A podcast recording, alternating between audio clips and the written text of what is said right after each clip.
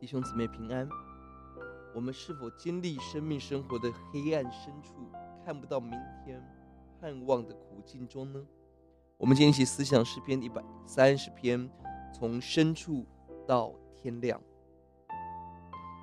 本篇诗篇在少年之诗当中描述诗人的信心跟生命的深处罪恶，到从守夜到天亮，深信上帝必然赦罪，这是信心之路。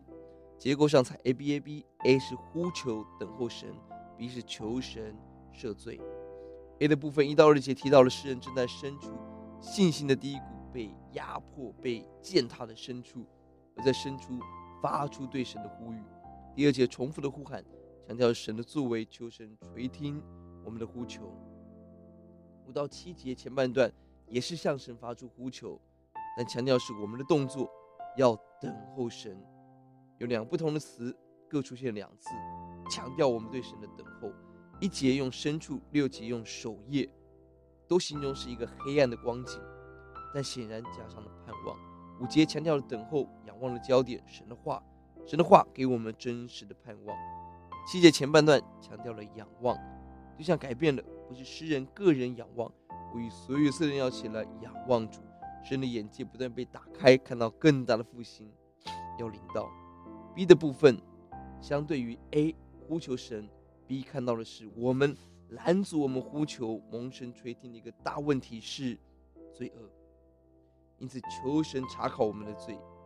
若是查考，没有人可以站立得住。我们仍有盼望，因为神有赦免之恩，我们的主乐意赦免，乐意医治。赦免的结果使人敬畏神。注意，一般人的软弱是蒙赦免之后就放肆放纵。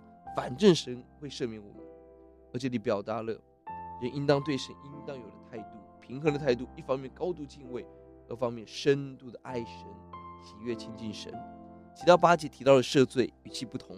三到四节是在恐惧的呼求赦免，八节充满信心的宣告神一定赦免，而且是一切的罪，哪里有罪，哪里就有赎罪祭，赎罪之恩为我们预备。对象。承接第七节，以色列不是个人的赦罪，整个国家民族的赦免。第七节后半指出了神重要的属性：慈爱、丰盛的恩典，超过人能够想象的恩惠。这是我们的主，主主的子民，愿我们从深处到守夜，直到天亮的祝福；从呼求赦罪到丰盛的救恩，神必然赦免。第六节是要解，我的心等候主，胜于守夜的等候天亮，胜于守夜的等候。即便外在环境没有改变，我们仍在黑暗当中，但我们知道黎明必来，而且我们的盼望是在坚定神的话语上。我们祷告，主啊，你知道我们今天所在的黑夜、所在的软弱、所在的深处，主求你就把我们，赦免我们的罪，让我们看到天亮。奉主的名。